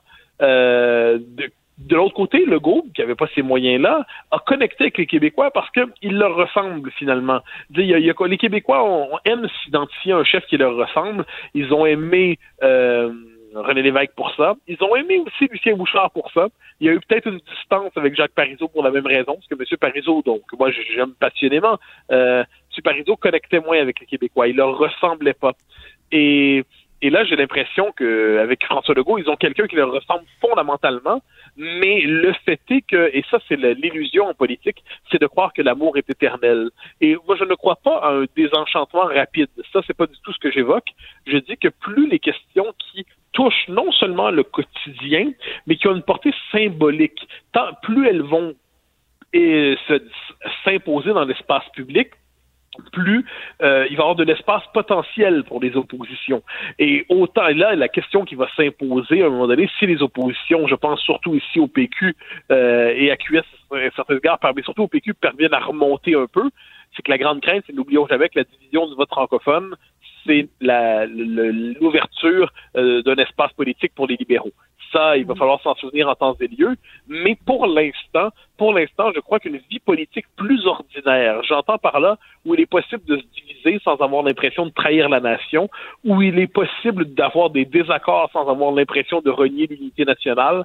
J'ai l'impression que ces désaccords-là risquent de surgir, que la vie politique à partir du mois de septembre va être une vie politique où l'opposition va avoir un peu plus d'espace. Ouais, mais je suis pas certaine, Mathieu, parce que euh, imagine que c'est euh, que la situation de l'urgence sanitaire plane au-dessus de notre tête encore pour 12 mois. Euh, c'est pas simple non plus pour l'opposition d'aller sur des dossiers, par exemple comme la langue, même si je le sais, je le sais, ne, ne me condamne pas avant la fin de ma phrase que c'est un enjeu fondamental. Je suis pas certaine que euh, s'il y a encore des morts, que les gens vont dire l'enjeu fondamental c'est la langue, c'est la santé, c'est la confiance. Je suis, je suis d'accord. Si on, plus on est dans un contexte pandémique, le, contexte de la pandémie en lui-même favorise le gouvernement. Et mm. euh, pourvu qu'il ne gouverne pas trop mal. Euh, mais je vais donner un exemple historique, un, parallèle euh, un peu boiteux, mais, mais pas complètement boiteux. N'oublions jamais que Churchill gagne la guerre et est battu en 45 aux élections après avoir gagné la guerre. C'est-à-dire le premier ministre de temps de guerre, c'était terminé. Ensuite, c'est le tour de Clément Attlee parce qu'on changeait d'époque. On passait de la guerre aux politiques sociales. On disait merci le vieux lion. Tu as été remarquable, tu as été exceptionnel, mais ton temps est révolu. Alors, premièrement, je pense pas que c'est la deuxième guerre mondiale en ce moment. Deuxièmement, je dis pas que François Legault est Winston Churchill. Et ensuite, je vois pas qui est le Clément Attlee de notre situation. Mais ce que je vois, c'est que oui, tant, que le, contexte euh, sanitaire et celui qu'on connaît. Évidemment que c'est un très beau gouvernement, mais comme je dis, plus on retombe dans la politique ordinaire. Par là, j'entends d'autres sujets. Et puis ce qu'on a vu, soit dit en passant, avec les manifestations autour de George Floyd à Montréal, c'est que manifestement, l'actualité peut changer assez rapidement. Hein. Euh, moi, j'étais fasciné par... Euh, on, on, dénonçait tous ceux qui faisaient des manifestations anti-confinement. Très bien, on avait raison de les dénoncer. Mais là, en fait, des manifestations qui portaient le bon étendard, ça, on ne les dénonçait plus. Apparemment, c'était pas grave. Donc, ce que je constate, c'est que l'actualité porte en elle des ressources inattendues. Euh, des sujets inattendus peuvent surgir. Et n'oublions jamais que pour les oppositions en ce moment, l'essentiel, c'est pas de trouver un score équivalent à la CAQ dans les sondages. C'est juste de remonter suffisamment pour redevenir crédible. Euh, je prends l'exemple du PQ parce que c'est le parti qui n'a pas de chef en ce moment. Le Parti québécois en ce moment va très mal. Mais le Parti québécois, s'il gagne 5-6 points, 7 points, c'est pas inimaginable plus il se rapproche du 20% plus, sans être concurrentiel pour prendre le pouvoir, il redevient un parti qui compte dans le jeu politique et le débat politique. Donc ça, euh, bon, QS va devoir trouver une manière d'exister au-delà de, l'espèce de côté sectaire idéologique qui la caractérise. Puis les libéraux, le problème demeure sortir de Montréal. Mais je pense que une vie politique saine est une vie politique où, sans qu'il y ait une hyperpolarisation, il y a des désaccords euh, légitimes qui s'expriment Et dès qu'on va quitter l'environnement mental qui est exclusivement voué à la pandémie, ces désaccords-là vont ressurgir. Tout en sachant effectivement que tant qu'on est en contexte pandémique, il y a un lien naturel entre celui qui incarne le pouvoir et qui protège les Québécois et les Québécois. Mhm, mhm. Et puis en même temps, euh, pour, pour le Parti québécois, imagine que oui, si t'as, t'as, ton, pas ton souhait, là, mais euh, ton, ton analyse euh, se concrétise, à savoir que le Parti québécois augmente dans les sondages, ben ça favorise aussi les libéraux, ça. C'est ça le problème. Moi, je l'ai écrit dans une chronique récemment.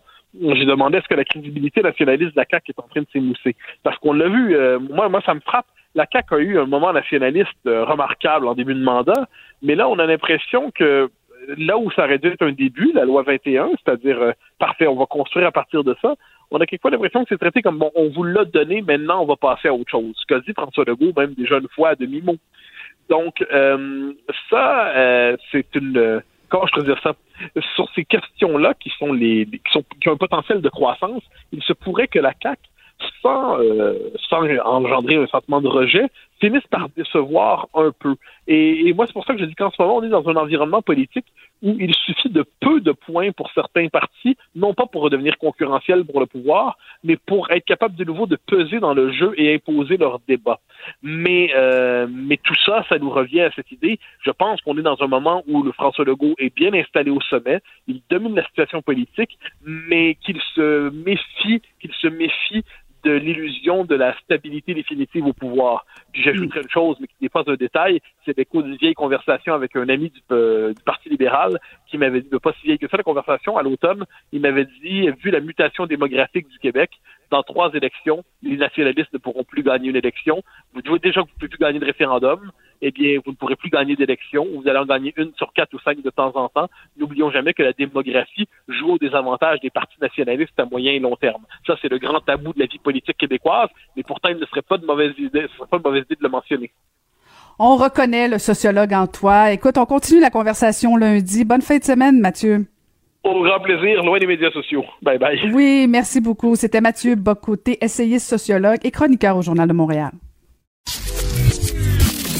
Caroline Saint-Hilaire. Pas d'enveloppe brune, pas de lobbying. Juste la vraie bonne radio, dans les règles de l'art. Cube Radio.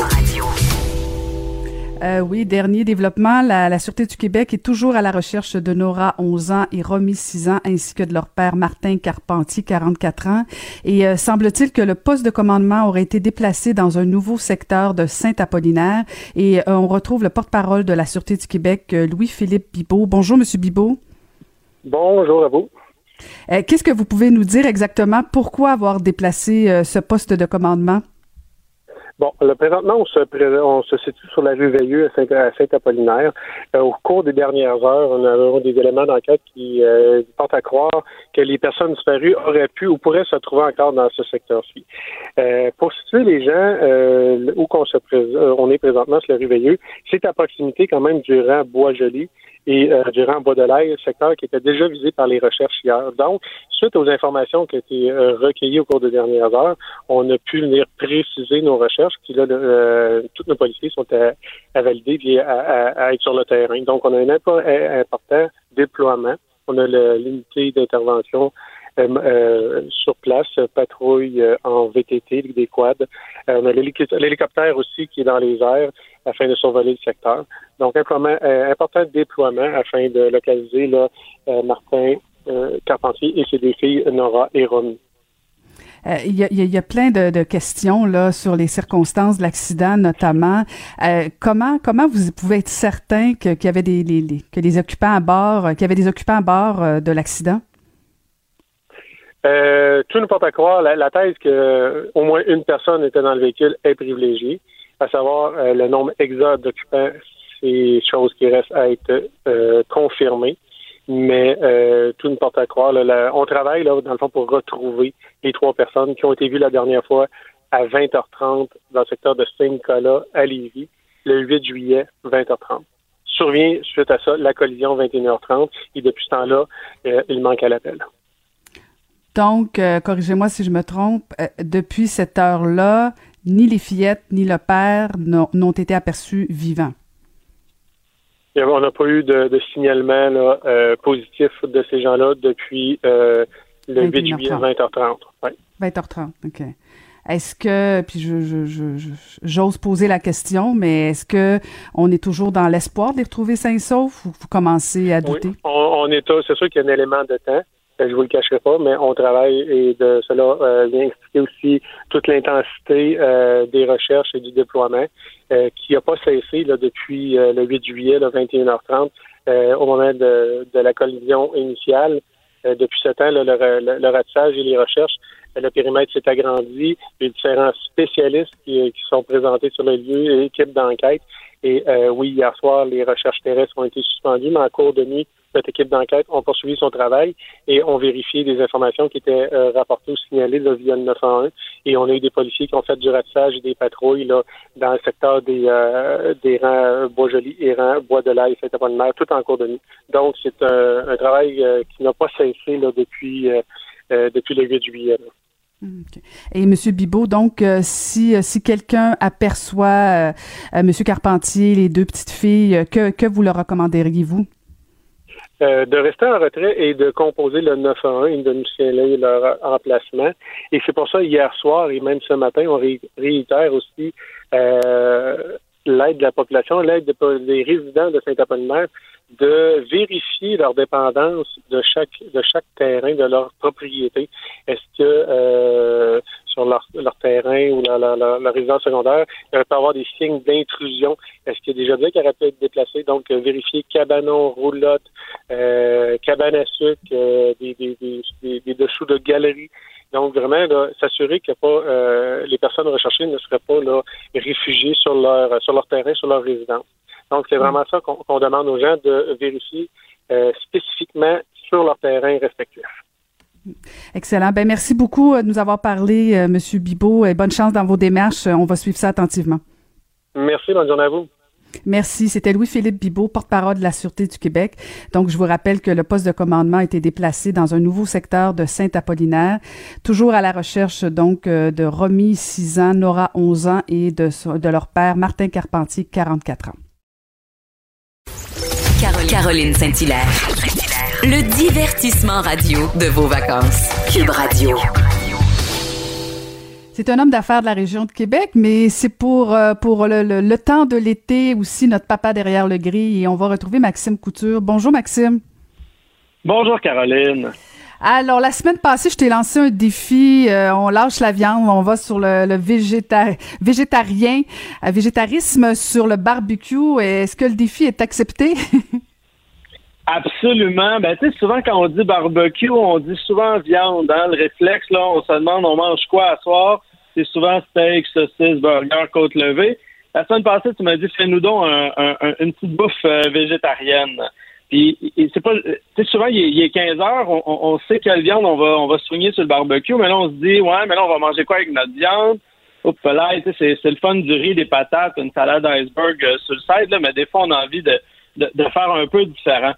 Euh, puis on, sinon, on tient un barbecue, puis il y a des gens qui sont végétariens, puis on, on, on, a envie de les gâter quand même, qu'ils puissent profiter du, du plaisir du barbecue. Il n'y a, pas, y a pas juste la viande qui a le monopole du barbecue. Les légumes aussi ils ont, ont le droit de, de se faire euh, dorer.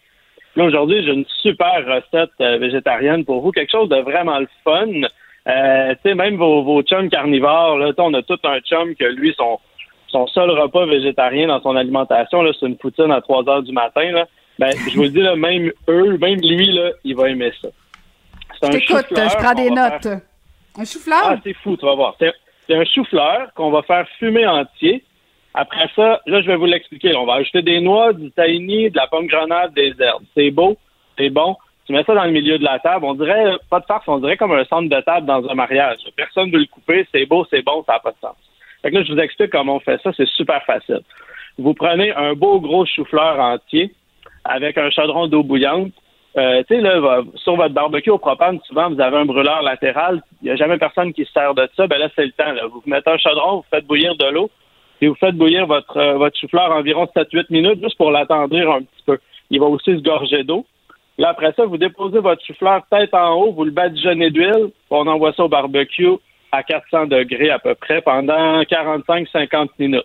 Fait que ça, vous mettez votre, votre chou-fleur badigeonné d'huile au barbecue. Si vous avez un barbecue au propane, vous pouvez acheter dans les quincailleries des petites boîtes en fonte. Vous pouvez mettre des copeaux de bois là-dedans, puis ça va faire fumer quand même. C'est une belle recette pour faire ça, parce que c'est pas trop long.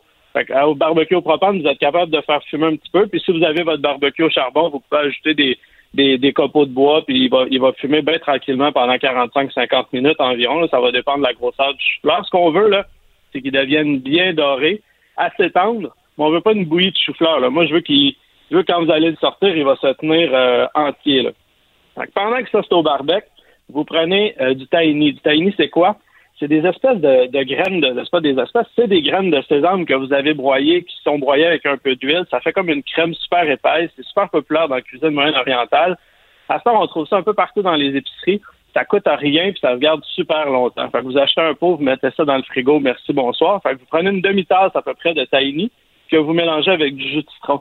C'est assez, euh, c'est assez épais comme sauce. Fait que là, vous mettez un peu de citron puis vous, vous mettez un peu d'huile de bras pour brasser pour que ça vienne un petit peu plus onctueux. Vous ajoutez de l'ail broyé là-dedans. Là, c'est quelque chose qui va euh, qui va vraiment euh, se verser sur le chou-fleur, que vous allez vraiment pouvoir répandre sur le chou-fleur qui va qui va couler autour. Là, vous le salez un peu ça. Fait que là, votre chou-fleur, là, il est prêt après 40 minutes. Vous le sortez, vous mettez un beau plat de dressage, vous mettez un peu de sauce de tahini en dessous, Là, vous allez verser votre sauce par-dessus ces chou-fleurs. Ça va couler de tous les côtés. Ça va être cochon. Après ça, vous ajoutez des, graines de pommes grenade. Si vous avez aussi un sirop de pommes grenade, ça, se trouve aussi en épicerie assez facilement. Vous le versez par-dessus le, le chou-fleur. Vous pouvez ajouter des amandes effilochées, des noisettes concassées, des pistaches. Vous ajoutez les noix que vous aimez. Moi, j'aime bien ça ajouter aussi là, les petits raisins secs, euh, bruns ou jaunes, que vous allez préalablement faire tremper dans un peu d'eau pour les rendre plus juteux. Là, après ça, vous pouvez mettre euh, du parmesan par-dessus, vous pouvez mettre des herbes, de la nette, du persil, de la menthe hachée, vous mettez les herbes que vous avez. là, je veux juste que vous vous fermez les yeux deux secondes. Là, vous avez le chou-fleur qui est bien doré, vous avez la sauce onctueuse du tahini, vous avez le rouge, l'explosion de saveur des pommes grenades, vous avez le craquant des noix, la fraîcheur des herbes tout ça dans la même bouche. Tu n'as même pas besoin de mettre une viande avec ça. Tu fais juste mettre ça dans le milieu de la table. Les gens se coupent des morceaux. C'est festif, c'est bon, c'est le fun. C'est vraiment pas gênant de recevoir avec ça. Écoute, je sens que ça, les choux-fleurs vont se vendre en fin de semaine. J'ai été docile, j'ai fermé mes yeux, j'ai imaginé mon chou-fleur pour la fin de semaine. Ça, ça a l'air débile. Ouais, c'est le temps de la canicule en plus. On ne veut pas manger trop lourd tout le temps. C'est parfait ce soir. Vous allez vous chercher ça vous allez adorer. C'est le fun, c'est festif, c'est agréable. Et après ça, ben, si on a le temps, j'ai un petit dessert aussi qu'on peut euh, qu'on peut parler. C'est le temps des fraises, de la rhubarbe. Euh, c'est temps-ci, si vous faites un dessert qui n'a pas de fraises, pas de rhubarbe, là, vous êtes dans le champ, ça marche pas. C'est le moment de l'année où vous avez les plus belles fraises, la plus belle rhubarbe. C'est le temps de cuisiner ça. Moi, si je vous parle aujourd'hui du dessert de ma belle-mère, c'est mes enfants, ils l'appellent ma. C'est elle qui fait ce dessert-là ça goûte le ciel, c'est facile à faire. J'essaie de pas trop donner des quantités quand on, à la radio, c'est plus difficile, mais tout ce que vous à retenir, c'est le chiffre 2. Vous prenez deux tasses de rhubarbe, deux tasses de fraises, deux tasses de sucre, deux œufs, deux cuillères à soupe de farine. Mélange tout ça, bing bang. Tu mets ça dans une pâte à tarte, tu la recouvres de pâte. vous prenez la pâte à tarte soit du commerce ou que vous faites euh, à la maison. Vous envoyez ça au barbecue à 350 jusqu'à temps que ça vienne bien caraméliser. Ça va faire une sauce, ça va devenir onctueux, ça va devenir extraordinaire. Vous mettez de la crème glacée par-dessus, de la crème 35, euh, peut-être un petit verre de calvados. Arrête, arrête, c'est cruel. Écoute, la salive coule en régie. Tu vois pas les gens en régie, là, mais tout le monde se peut plus. ah non, c'est facile. C'est la, la journée pour faire ça. Profitez-en. On a les meilleures fraises du monde. Il faut en profiter. Puis la meilleure rhubarbe aussi. Hey, merci beaucoup, Maxime. Euh, écoute, deux défis remplis. Je t'avais demandé euh, quelque chose, un dessert, puis euh, un plat végétarien. Les deux défis sont remplis. Écoute, j'ai déjà hâte à la semaine prochaine. Merci beaucoup, Maxime Couture. Ça fait un plaisir, Caroline. Bonne semaine, bon barbecue à tous. Caroline Saint-Hilaire. Pas d'enveloppe brune, pas de lobbying. Juste la vraie bonne radio, dans les règles de l'art. Cube Radio. Alors, on va retrouver Raymond Rougeau. Qui ne connaît pas Raymond Rougeau au Québec, bien sûr? Euh, c'est un ancien lutteur et maintenant conseiller municipal, en fait, depuis 2002. Bonjour, Monsieur Rougeau. Bonjour, Madame Saint-Hilaire. Ça va bien? Ben oui, très contente de vous parler. Écoute, euh, moi, j'étais tout petite et j'étais une fan de la famille Rougeau. et en plus, vous tombez dans, dans un sujet que j'adore, qui est la politique. Alors, c'est comme, euh, j'ai l'impression de me faire beaucoup plaisir. Alors, merci beaucoup, Monsieur Rougeau, de me parler. Et euh, plaisir. Le plaisir est le mien parce que ça me fait plaisir de parler politique aussi. ah ben eh ben écoute, on, on, on, va tomber euh, dans un sujet qui nous passionne toutes les deux, tous les deux. Donc vous êtes conseiller municipal depuis 2002 à Rawdon et, je disais monsieur monsieur Rougeau que vous appréciez pas comme beaucoup de monde la, la politique, mais vous êtes tombé là-dedans et là vous avez tellement aimé ça que vous avez annoncé que vous avez l'intention de vous présenter comme maire pour la prochaine élection. Tout à fait. En 2002, j'avais été approché par une candidate qui était pour se présenter à la mairie et pour faire partie de son équipe. Euh, mon père, plus jeune, il avait été conseiller municipal à Saint-Sulpice.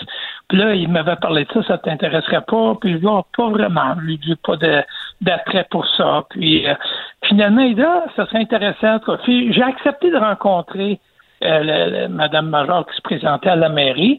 Ça a été une rencontre qui a été agréablement, euh, ça a été une agréable surprise pour moi. Finalement, j'ai décidé, moi j'aime tenter des choses dans la vie.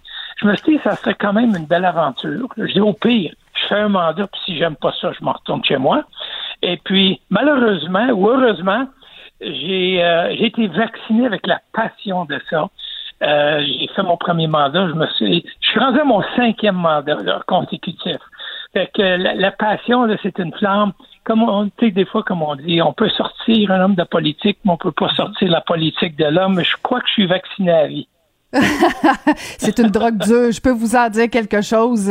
C'est pas facile de sortir la mais, mais euh, en fait, euh, dites-moi, qu'est-ce que vous aimez de la politique euh, municipale? Parce que moi, j'en ai fait pendant huit ans comme, comme mairesse, mais, mais qu'est-ce que vous, vous aimez particulièrement d'être conseiller municipal?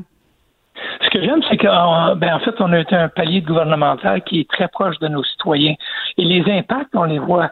D'ailleurs, mon, mon impression au début, en 2002, c'était, bon, de toute façon, qu'est-ce que ça donne? Peu importe qui est là, ça change rien, c'est toute la même mm-hmm. chose. Et je me suis drôlement rendu compte que j'étais complètement dans le champ. Ça fait toute la différence qui est là. Et les répercussions, on les voit au quotidien dans, dans, ben, dans notre ville. On les voit au quotidien. Je passe devant un parc. Ah, je me souviens, c'est nous qui avons concept, fait la conception de ça. On passe devant une chose. Ah, c'est vrai, je me souviens de ce projet-là. Alors, le, les, réalisations sont, concrètes, on les voit, on les vit à tous les jours. Alors, puis, et aussi, on, vous savez, vous avez été maire, on côtoie nos citoyens. Alors, nos décisions ont un impact sur la vie de nos citoyens, mais on les côtoie de près, ces, gens-là. Fait que c'est ce que je trouve. J'aime beaucoup la proximité qu'on a et le, concret, la réalité. Les décisions qu'on prend, on peut vraiment voir le concret de ça, le résultat, là, tu sais. Mhm, mhm. Et je suis, je suis contente de vous entendre parce que vous étiez un sceptique de la politique et vous êtes lancé. Euh, Vous avez vu la différence que qu'on peut faire que quand on est en politique. Et il y a quelque chose de rassurant parce qu'en ouverture d'émission, Monsieur Rougeau, je m'indignais un peu de ce qui se passait à Ottawa. Puis je veux pas vous amener sur des terrains euh, politiques fédérales, mais tu sais quand on voit des situations qui se passent mal et que ça ternit toute l'image politique, euh, je suis je suis contente de vous entendre parce que moi c'est ça que j'ai vu au cours de ma carrière, c'est des hommes et des femmes euh, bien intentionnés, euh, remplis de convictions, euh, et, mais ça, malheureusement, on, entend peu parler. Je suis contente de vous entendre dire que, dans le fond, vous faites une différence dans la vie des gens de Rawdon. Oh, tout à fait, tout à fait. Comme, comme je vous ai dit, moi, je, je suis à mon cinquième mandat. Et chaque mandat où il y a eu des élections, je suis toujours celui qui est rentré le plus fort de tous les candidats.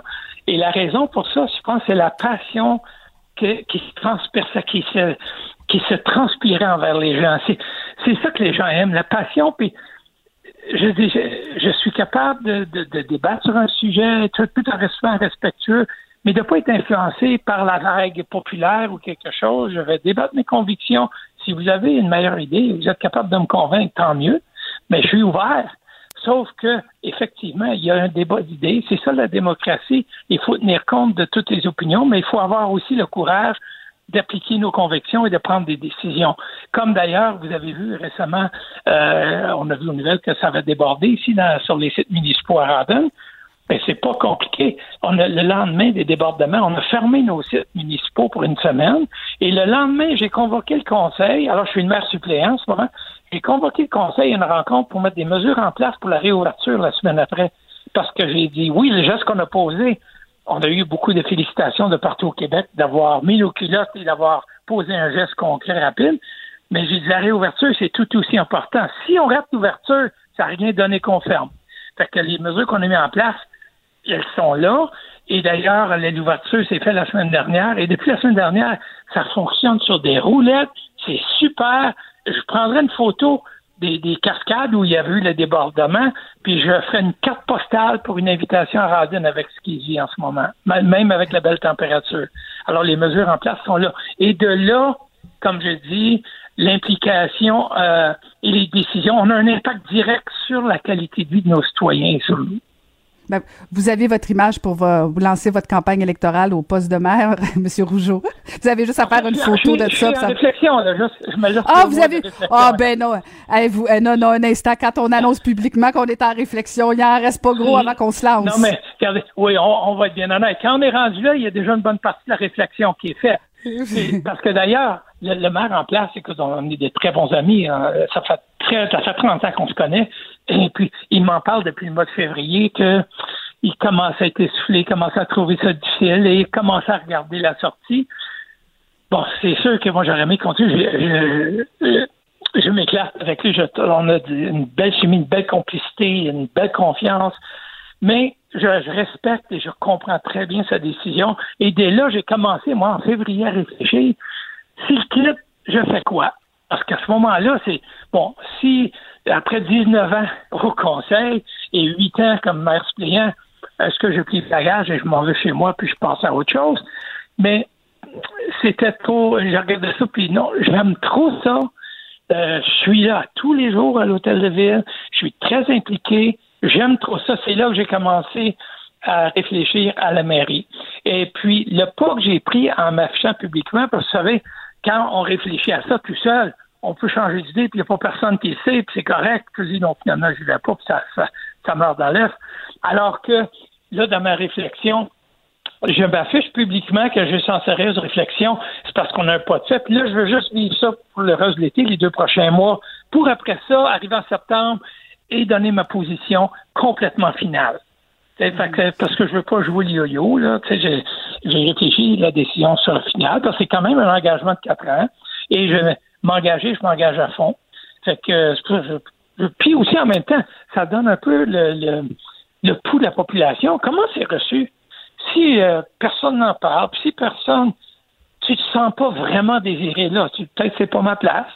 Fait que mais jusqu'à présent, je dois vous dire, c'est une avalanche de, de retours positifs que je reçois. Alors, c'est très encourageant. Mais comme je dis, je me permets le luxe de terminer l'été avant de, prendre ma position officielle. Dans le fond, il manque juste la date. Vous avez eu la confirmation là, que, que, les gens sont d'accord avec euh, cette idée-là de vous présenter à la mairie de Rawdon. Mais, mais dites-moi, est-ce que selon vous, votre carrière de lutteur a eu une influence quand même sur votre carrière politique?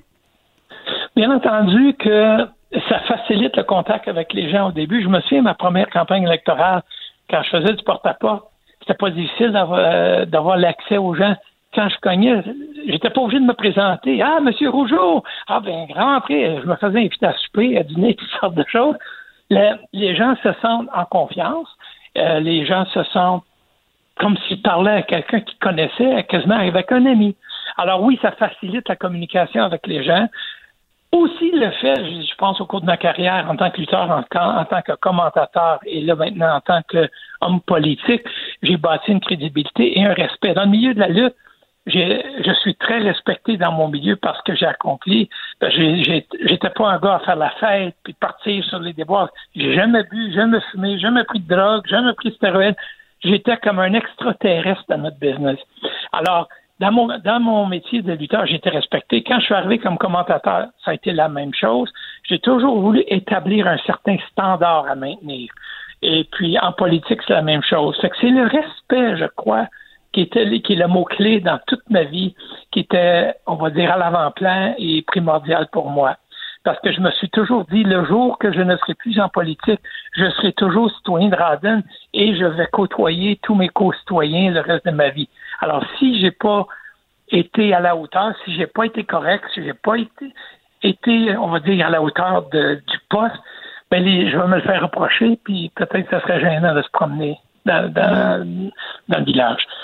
Pour moi, le respect, c'est très important, mais effectivement, la carrière, le fait d'être connu, ça a facilité le contact avec les gens. Comme ça a déjà ouvert bien des portes, avoir le nom rougeau, par contre, c'est une chose, c'est un couteau à deux tranchants, parce qu'en partant, les attentes sont élevées. Alors oui, la porte s'ouvre facilement, mais si vous n'arrivez pas aux attentes, vous êtes facilement, mettons, éjectable. Mais jusqu'à présent, je pense que les citoyens ont été satisfaits. C'est mon cinquième mandat. Et en 2009, il y avait une élection ici. Vous savez, des fois, il y a une vague qui passe, hein, pour X raisons. Il y a eu une vague à Radin en 2009. Je suis le seul de toute l'équipe qui a été réélu. Fait que, puis là, j'ai été quatre ans seul à l'opposition, avec un conseil qui a été, je peux dire, très difficile à mon égard, très hostile, très difficile. Et leur but principal, ils se l'ont pas caché. Ils ont dit, on va l'écœurer, puis on va le faire démissionner. J'avais quasiment une ligne directe avec le ministère des Affaires municipales parce que j'avais aucun document, j'avais rien. Ce quatre ans-là, je vous dirais, Mme Saint-Hilaire, que ça m'a transformé en tant que conseiller municipal. Ça m'a ça m'a amené à un autre niveau plus profond, euh, plus informé, euh, plus combatif. Quand, quand j'ai. Puis tout le monde était après moi en 2013 pour que je me présente à mairie. J'étais pas encore rendu là. J'avais pas les aspirations à y aller. En, en 2017 aussi, M. Guilbeault qui vient de partir, il, a, il a essayé de me convaincre, Raymond, tu ne pas prendre ma place, continuer. Il dit non, regarde, on va continuer comme ça, je vais rester ton maire suppléant, moi ça me convient, puis c'est bien. Là, on est rendu, comme j'ai dit plus tard, je suis, je suis rendu là dans, mon évolution. Peut-être que j'allais dire je suis là à évoluer, mais c'est pas grave, au mieux tard que ah, jamais. C'est pas parce qu'on tire sur une fleur qu'elle pousse plus vite, mais, mais je vous écoute parler de votre expérience politique. Euh, autant oui. dans, dans le monde de la lutte que de la politique, euh, il y a des moments intenses. Euh, moi, j'ai toujours dit que la oui. politique, c'est un sport extrême, mais la lutte, euh, oui. c'est certainement pas toujours facile non plus. Vous en avez Non, mangé des, des vrais volets des fois. Ah, Euh, ah oui. et- et c'est quel, selon vous, là, vous avez vécu les deux, c'est quel qui est le plus difficile, la lutte ou la politique? Ah, je vous dirais, ça, ça se compare pas. Euh, parce que le, le- le côté de la lutte, c'était plus le côté physique. Qu'à un- à un moment donné, on peut dire que c'était très éprouvant, puis comme vous dites, il y a des controverses, mais c'était toujours sur un côté plus physique. Tandis que euh, côté politique, là, ça vient te chercher dans ton fond intérieur. Là, des fois, on s'attaque à ta personne ou on critique ta personne. Alors de là, on développe un peu, comme on dit, une carapace pour pour pas prendre tout directement personnel. Des fois, il y a des gens qui s'expriment, puis la façon que ça sort, quelqu'un qui le prend personnel, je pense pas qu'il dure longtemps en politique. Alors, côté lutte, c'était plus physique. Côté euh, côté politique, c'est plus, on dit, émotif. Tu sais, ça, ça vient nous chercher dans, dans nos tripes, là. Ça, je pense que vous, vous avez dû le vivre aussi.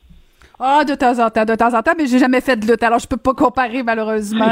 Merci, merci infiniment. Bonne réflexion euh, à savoir si Ben, oui ou non vous allez vous présenter à la mairie de. Oui. Euh, Donc, je rappelle que vous êtes conseiller municipal de Rawdon, anciennement lutteur, aussi commentateur euh, de la lutte. Raymond Rougeau, merci beaucoup de nous avoir parlé.